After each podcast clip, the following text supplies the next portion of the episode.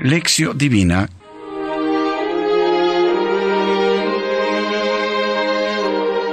Meditamos hoy en el capítulo noveno del Evangelio de Mateo, versículos 9 al 13.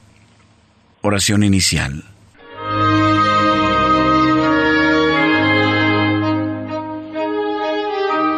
Padre de bondad, que por la gracia de la adopción nos has hecho hijos de la luz, concédenos vivir fuera de las tinieblas del error y permanecer siempre en el esplendor de la verdad por Jesucristo nuestro Señor. Amén.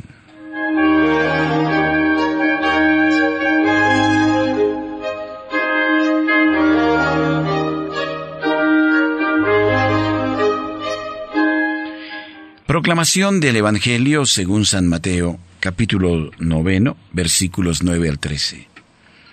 Cuando se iba de allí, al pasar vio Jesús a un hombre llamado Mateo, sentado en el despacho de impuestos y le dice, sígueme. Él se levantó y le siguió. Y sucedió que estando él a la mesa en la casa, vinieron muchos publicanos y pecadores, y estaban a la mesa con Jesús y sus discípulos. Al verlo los fariseos decían a los discípulos, ¿Por qué come vuestro maestro con los publicanos y pecadores? Mas él al oírlo dijo, No necesitan médico los que están fuertes, sino los que están mal. Id pues a aprender qué significa misericordia quiero, que no sacrificio, porque no he venido a llamar a justos, sino a pecadores. Palabra del Señor. Gloria a ti, Señor Jesús.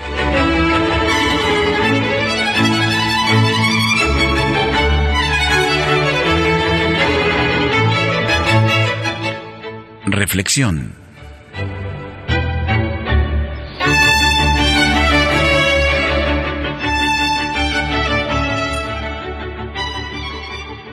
Mateo 9:9 El llamado para seguir a Jesús.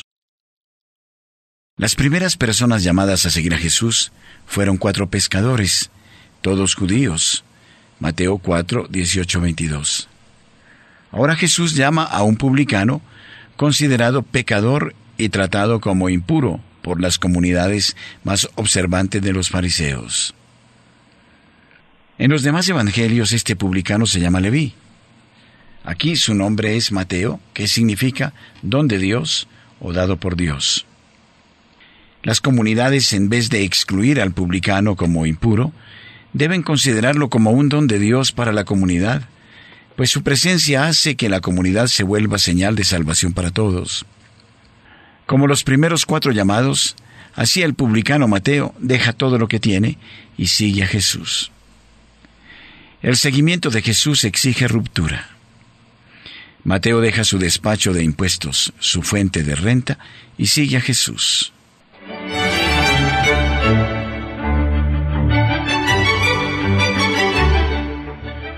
Mateo 9:10 Jesús se sienta en la mesa con los pecadores y los publicanos. En aquel tiempo los judíos vivían separados de los paganos y de los pecadores, y no comían con ellos en la misma mesa. Los judíos cristianos tenían que romper este aislamiento y crear comunión con los paganos e impuros. Fue esto lo que Jesús enseñó en el Sermón de la Montaña, como expresión del amor universal de Dios Padre. La misión de las comunidades era ofrecer un lugar a los que no tenían lugar. En algunas comunidades, las personas venidas del paganismo, aun siendo cristianas, no eran aceptadas en la misma mesa. El texto del Evangelio de hoy indica cómo Jesús comía con publicanos y pecadores en la misma casa y en la misma mesa.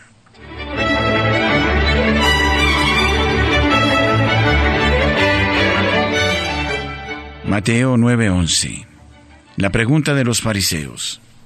A los judíos estaba prohibido sentarse en la mesa con publicanos y paganos, pero Jesús no presta atención a esto, por el contrario confraterniza con ellos. Los fariseos, viendo la actitud de Jesús, preguntan a los discípulos, ¿por qué vuestro maestro come con los recaudadores de impuestos y con los pecadores?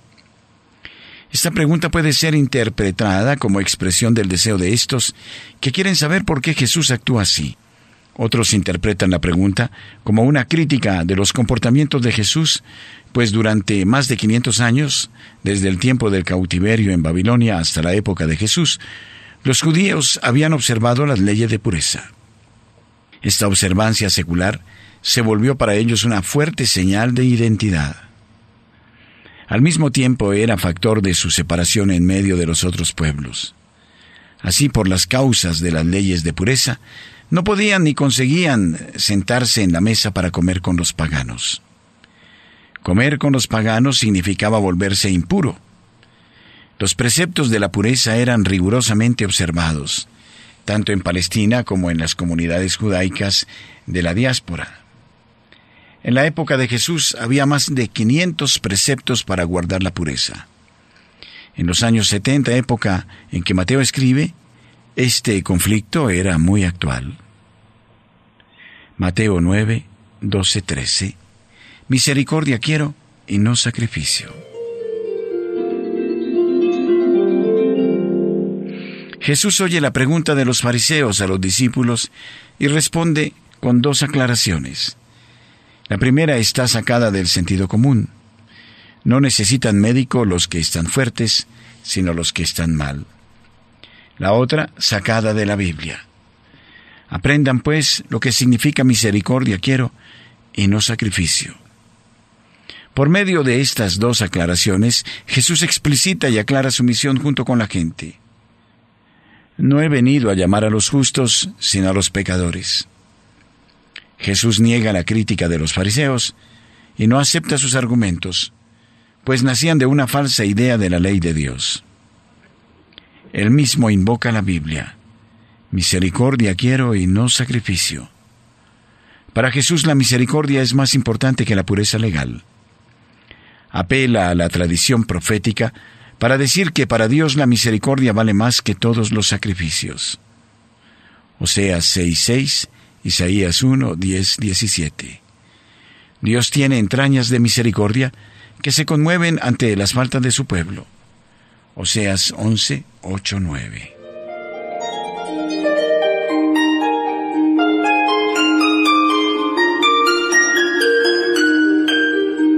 Reflexión.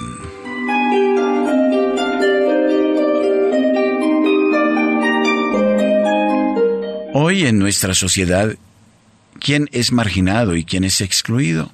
¿Por qué?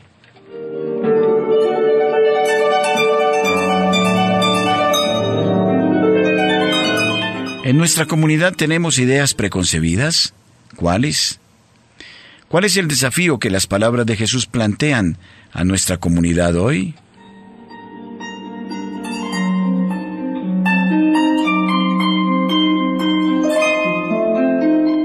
Jesús ordena al pueblo que lea y que entienda el Antiguo Testamento que dice, Misericordia quiero y no sacrificios. ¿Qué quiere decir con esto Jesús hoy?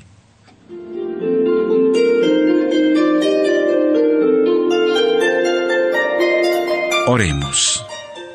Señor, dichosos los que guardan sus preceptos, los que lo buscan de todo corazón, los que sin cometer iniquidad andan por sus caminos. Salmo 119, versículos 2 al 3.